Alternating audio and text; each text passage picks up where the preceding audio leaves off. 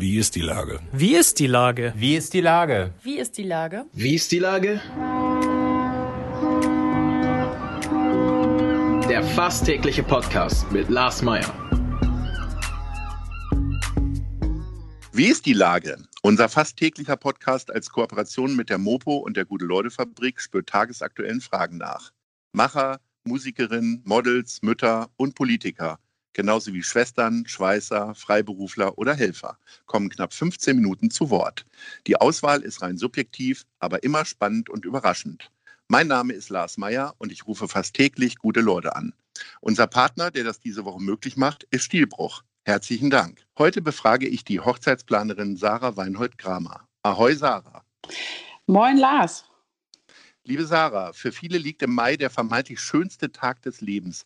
Es wird geheiratet wie in keinem anderen Monat. Wie sah dieser Mai für dich aus?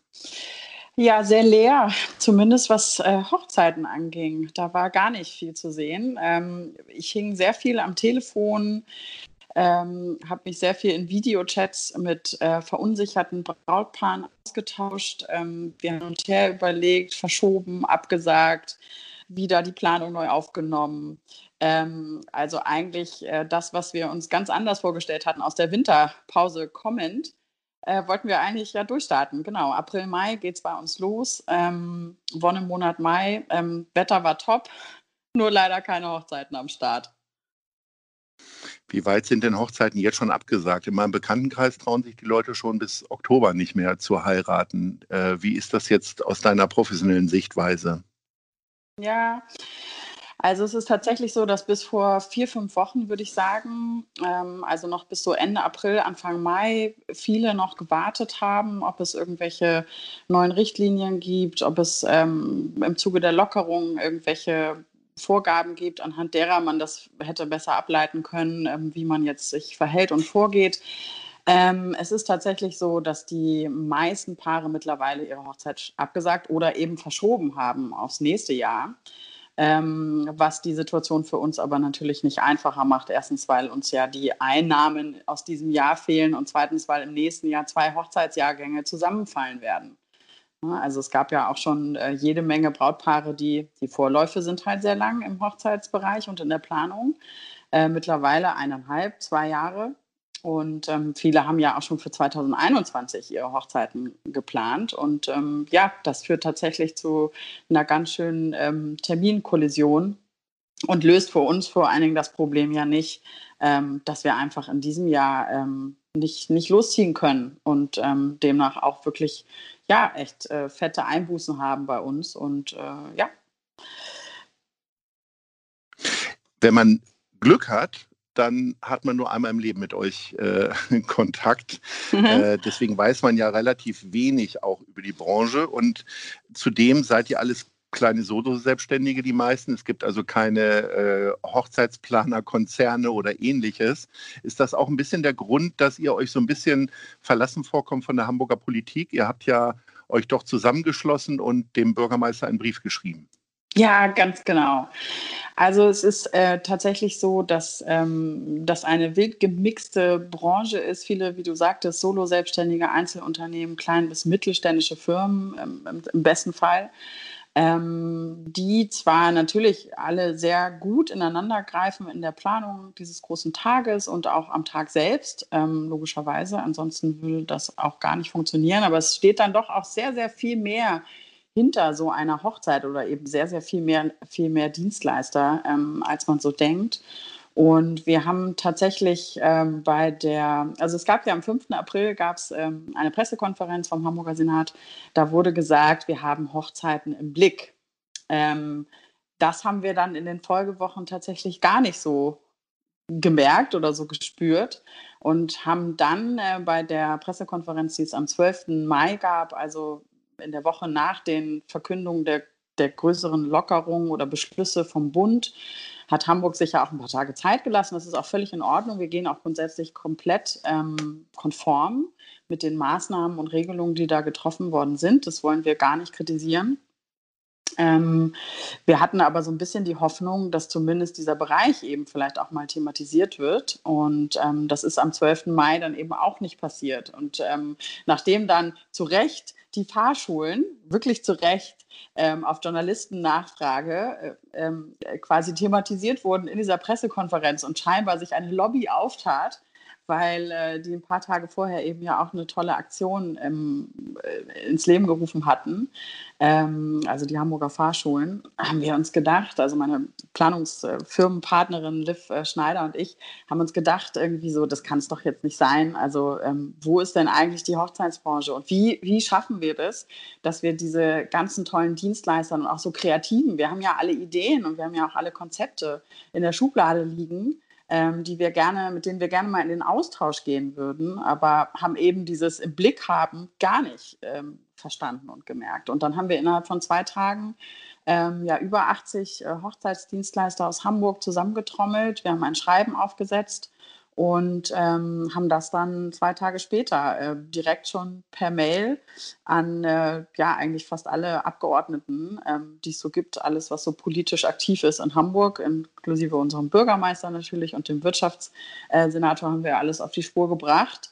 Und ähm, dann sogar in den Folgetagen noch eine ähm, Braut mobilisiert, ähm, die aus Brautpaarsicht, aus Brautsicht äh, weil die haben wir natürlich auch immer im Blick. Also wir haben die Brautpaare tatsächlich im Blick, weil das sind ja mhm. emotionale, auch emotionale Verbindungen äh, für diesen großen Tag, eben diese lange Planungszeit, äh, die, wir, die man da aufbaut und ähm, die wir, mit denen wir dann täglich auch konfrontiert sind. Und haben dann nochmal ein Schreiben hinterhergeschickt mit eben ähm, über 26 Brautpaaren aus Hamburg, ähm, die dieses Schreiben auch mitgetragen haben, unterzeichnet. Ähm, und ja, dann haben wir so ein bisschen gewartet und haben gedacht, ja, passiert nichts. Und die Initiative nennt sich Stand Up for Love. Und dann haben wir gesagt, dann nehmen wir es doch mal beim Wort. Und sind, ich komme jetzt gerade tatsächlich vom Rathausmarkt ja. Wir waren äh, um 10 heute ähm, mit, der, mit, mit großen Auflagen, die wir auch alle ähm, super gut ähm, eingehalten haben, Mindestabstand und ähm, auch Versammlungen von 50 Leuten. Mehr waren wir gar nicht. Wir hatten Ordner. Also wir haben eine große Tafel eingedeckt auf dem Rathausmarkt, über 40 Meter, mit vielen tollen Unterstützern aus der Branche und ähm, ja, wollten einfach den Stillstand, das war quasi das Motto für heute, den Stillstand einer ganzen Branche einmal aufzeigen. Gibt es denn jetzt schon Reaktionen aus der Politik? Du hast ja von den Briefen erzählt oder jetzt ganz frisch wahrscheinlich von der Demo noch nicht. Aber gibt es irgendeine Reaktion oder eine Antwort? Ja, es ist ganz witzig, weil tatsächlich, ich war heute natürlich dann, wir waren, standen um acht, äh, ab acht am, auf dem Rathausmarkt und haben das alles aufgebaut, das ganze Setting. Und äh, es kam um 8.43 Uhr, habe ich jetzt im Nachgang gesehen, gab es tatsächlich eine E-Mail-Antwort. ähm, ich hoffe, du siehst es mir jetzt nach. Ich habe es jetzt noch nicht Wort für Wort studiert, aber ich habe es natürlich mir sofort durchgelesen ähm, mhm. nach der Aktion. Also es ist jetzt eine halbe Stunde her.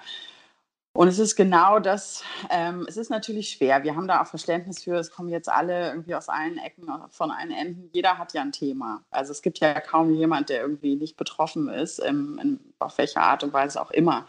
Aber es ist schon so, dass wir haben eigentlich gehofft, dass wir erstens vielleicht aussagekräftige, eine aussagekräftige Rückmeldung bekommen und das ist tatsächlich nicht. nicht. Also es ist ganz toll, wir haben eine Antwort bekommen, jetzt, heute. ähm, auch so ein bisschen komisch so, ne? die haben ja auch das auf dem Zettel, wer so wann welche Aktion angekündigt hat. Ähm, das sehen die ja, das können die ja einsehen da. Ähm, ich weiß nicht, ob das irgendwie, es war für uns gefühlt halt kurz vor zwölf. Okay, die stellen sich da heute hin, na dann antworten wir nochmal schnell. Aber es fehlt halt tatsächlich irgendwie eine konkrete Aussage. Klar, wir können alle nicht in die Glaskugel gucken, ähm, aber irgendwie so die, die Überleitung dann auch von der Aussage vielleicht, der Aussagekraft hin zu einem, ähm, zu einem Austausch. Wir würden so gern in den Austausch gehen und das ist da im Prinzip wieder nicht erfolgt. Also es ist so ein bisschen das, was wir auch in den Medien natürlich übergeordnet hören. Klar, es ist schwierig und wir können nicht. Und es ist für uns auch total nachvollziehbar. Es ist natürlich dieser Bereich mit Feiern, ähm, mit Emotionen, weil das ist das, was eine Hochzeit ist. Natürlich wollen Menschen sich dann, die sich nahestehen, umarmen. Und da können wir nicht daherkommen und sagen, ja, wir können auf einer Hochzeit natürlich super gut die Kontaktketten nachvollziehen, weil im besten Fall hat man ja auf seiner eigenen Hochzeit auch nur Menschen, die man gut kennt. Ähm, das äh, tut natürlich trotzdem nichts äh, zur Sache, wenn es darum geht, wie sieht so ein Hochzeitstag dann aus. Und dass das natürlich im Besonderen das steht tatsächlich äh, unter Beobachtung und das haben die auf dem Zettel. Ähm, aber eben dieses Weiterdenken, das, was da alles dranhängt. Und wir haben uns halt bis jetzt nicht wirklich gesehen und gehört gefühlt. Und ja, es gab zumindest eine Reaktion, aber ähm, wir haben nicht das Gefühl, dass wir da am Ende sind. Ähm, ihr seid am Ende der Kette, so fühlt ihr euch. Also, weil ja, es geht vor allen Dingen um genau. Aufmerksamkeit, genau. weil äh, ich sag ja. mal, ich bin jetzt eher Außenstehender, was dieses Thema Hochzeit angeht. Aber ich verbinde das ja schon auch A mit einer Risikogruppe, also viele alte Leute, äh, weil Tante und Oma sind ja verpflichtend irgendwie einzuladen. Des Weiteren geht das Ganze nicht ohne Umarmung eigentlich vonstatten. Und mindestens um Mitternacht gibt es dann noch die Polonaise, wo sich dann irgendwie alle in Kette anfassen.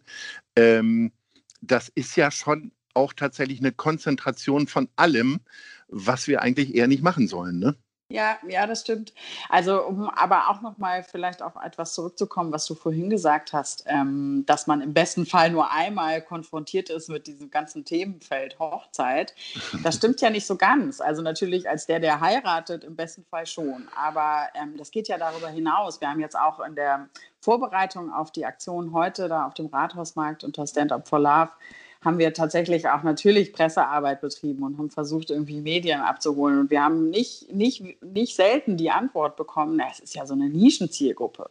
Aber das stimmt ja eigentlich nicht. Was betrifft das Brautpaar, klar, aber jeder ist ja auch Gast, jeder ist mal Trauzeuge. Es sind Väter, Mütter, Schwestern, Brüder, keine Ahnung, kann ich jetzt die ganze Kette weiter ja. äh, erzählen. Und ähm, man ist ja mehr als nur einmal im Zweifel in seinem Leben auch mit einer Hochzeit irgendwie. Ja, eher einmal ähm, im Jahr wahrscheinlich. Ne? Konfrontiert, ne? ja. Also es gibt ja immer so Lebensphasen, ne? So, erst kommen die Hochzeiten, dann kommen die Taufen und dann kommen die Scheidungspartys.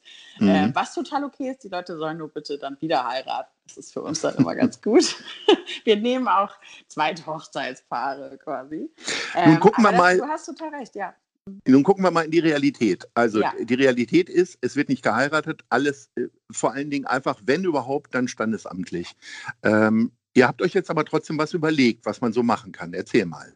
Genau, sehr früh schon. Also wir haben tatsächlich ein Paar von uns gehabt, äh, die hätten jetzt eigentlich ihre große Hochzeit. Es ist ja in, Deutschland auch tatsächlich gar nicht so beliebt, dass man standesamtlich so groß heiratet. Es sind eher kleine, intime ähm, Familien, enger Freundeskreis. Und äh, die war am 3. April von diesem Brautpaar, was eigentlich dann im Juni, die haben wir natürlich schon unlängst verschoben, erst auf September. Jetzt sind sie auch äh, schon aufs nächste Jahr gegangen. ähm, ja, man arbeitet sich so vor äh, und kommt irgendwie immer mit der 21 am Ende raus. Ja, und die beiden haben eben aber gesagt, okay, wir, wir ziehen es trotzdem durch. Wir ähm, lassen uns standesamtlich trauen. Ähm, wir trauen uns, uns trauen mhm. zu lassen am ähm, 3. April und äh, wirklich nur zu zweit. Und wir haben dann überlegt, okay, was können wir spontan machen, um ihn den Tag irgendwie noch ein bisschen schöner ähm, äh, ja, zu bereiten und irgendwie ein bisschen hochzeitiger zu machen. Und haben dann ganz schnell von unseren Kontakten die Hochzeitstorten machen, die Cherrylicious. Ähm, wir haben mit unserem Floristen, das kleine Grüne, haben wir irgendwie äh, einen Brautstrauß noch organisiert und ähm, haben so, sind so auf die Idee gekommen, okay, wir können wir können was machen. Wir können kleine Wedding Kits anbieten ähm, unter dem Motto Love is not cancelled. Ähm, einfach um so ein bisschen nach vorne zu gehen und auch das für uns und fürs Paar, für beide, ist eine Win-Win-Situation quasi, äh, wieder so positiv auch aufzuladen und sich den Umständen einfach anzupassen. Und es gibt personalisierte Songbotschaften von den Hochzeitsmusikern. Das wird eingespielt und dann kriegt das Paar das per Video von uns zugeschickt. Sie können das an alle ihre Freunde, die eigentlich dabei hätten dabei sein sollen, verschicken. Also wir haben uns da ganz viele ähm, ja, Kleinigkeiten, die aber so eine große Wirkung auch haben können an einem Tag, der ganz anders geplant war, ähm, ja, und dann trotzdem irgendwie noch schön wird. Und so haben wir es auch zurückgespielt bekommen. Also das Brautpaar war so happy und ähm, war im Nachhinein so froh, dass sie das gemacht haben. Und es ist anders, aber anders muss natürlich auch nicht immer schlechter sein. Und das ist auch das, worum es geht. Wir haben alle Konzepte und Ideen und Visionen in der Schublade. Das ist ja auch eine sehr kreative Branche. Ähm, nur für uns ist es natürlich auch schwierig, wie viel Zeit, Energie, auch Geld, ja, man muss ja eine Website bespielen, man muss das irgendwie organisieren. Ähm, wie viel Zeit investieren wir jetzt in diese alternativen Konzepte für kleinere Modelle, für Garten, feiern, bis zu 20 Personen und, und, und. Da gibt es so viele Möglichkeiten, ähm, wie wir uns gerne aufstellen würden. Aber es ist natürlich schwierig, wenn man so gar keine Richtlinie hat. Und ähm, ich weiß, dass die Location-Freunde, gerade die reinen Event-Locations, also keine Restaurantbetriebe, die auch mal eine Hochzeit machen, sondern wirklich reine Event-Locations, ähm, die haben natürlich auch nada, da geht gar nichts gerade. Ähm, ich weiß, dass die das jetzt nicht so gerne hören, aber wir aus Planersicht oder auch viele andere Gewerke sagen, ja, und wenn es eine schlechte Aussage ist, aber dann gibt es eine und dann kann man sich darauf einstellen und kann entsprechend sich solche kreativen Ideen vielleicht auch ähm, überlegen und auch umsetzen. Der Kreativität sind keine Grenzen gesetzt. Ähm, schon mal darüber nachgedacht, ganz andere Feiern irgendwie zu organisieren, bis hin zu Beerdigungen, einfach das Geschäftsmodell ein bisschen zu erweitern, ja. oder? Ja, äh, nein. also es ist, äh, ja, der Gedanke liegt nahe und es gibt zum Beispiel sehr viele Trauredner, also die freie Trauung durchführen, die auch ähm, Reden für Beerdigungen und äh, Bestattungen eben anbieten. Es ist aber auch interessant, sich mit diesem Themenfeld mal auseinanderzusetzen, weil was man immer wieder hört unter uns Dienstleistern ist eigentlich auch die Frage, warum haben wir diesen Beruf gewählt? Und es ist wirklich ein Beruf. Ja, es ist auch keine ehrenamtliche Tätigkeit, die wir nebenbei machen. Wir müssen davon leben wir zahlen Miete davon. Es ist, viele denken immer so, der Hochzeitskosmos ist irgendwie so romantic, fantastic und alles ist nur flauschig und schön. Nein, das sind reale Berufe, die dahinter stehen. Und ähm, viele von uns haben sich entschieden, diesen Beruf zu wählen, weil es natürlich einfach eine sehr glückliche Materie ist, mit der wir arbeiten. Es macht halt Freude. Es ist es macht Freude, Menschen glücklich zu machen und an diesem schönsten Tag zu begleiten. Und das ist natürlich etwas, was man aus wirtschaftlicher Sicht sagen kann, okay, lass mal weiterdenken und eher ans Ende denken. Aber ich glaube, dass es für viele äh, nicht in Frage kommt, weil es einfach nicht der, der Philosophie dieses Berufes auch entspricht. Sarah Weinhold-Kramer ist normalerweise in einer sehr glücklichen Branche unterwegs und wir wünschen dir ganz viel Glück und Erfolg und dass demnächst wieder ganz viel geheiratet wird. Äh, vielen Dank für das schöne Gespräch und Ahoi. Ja, vielen Dank, Lars. Tschüss. Tschüss.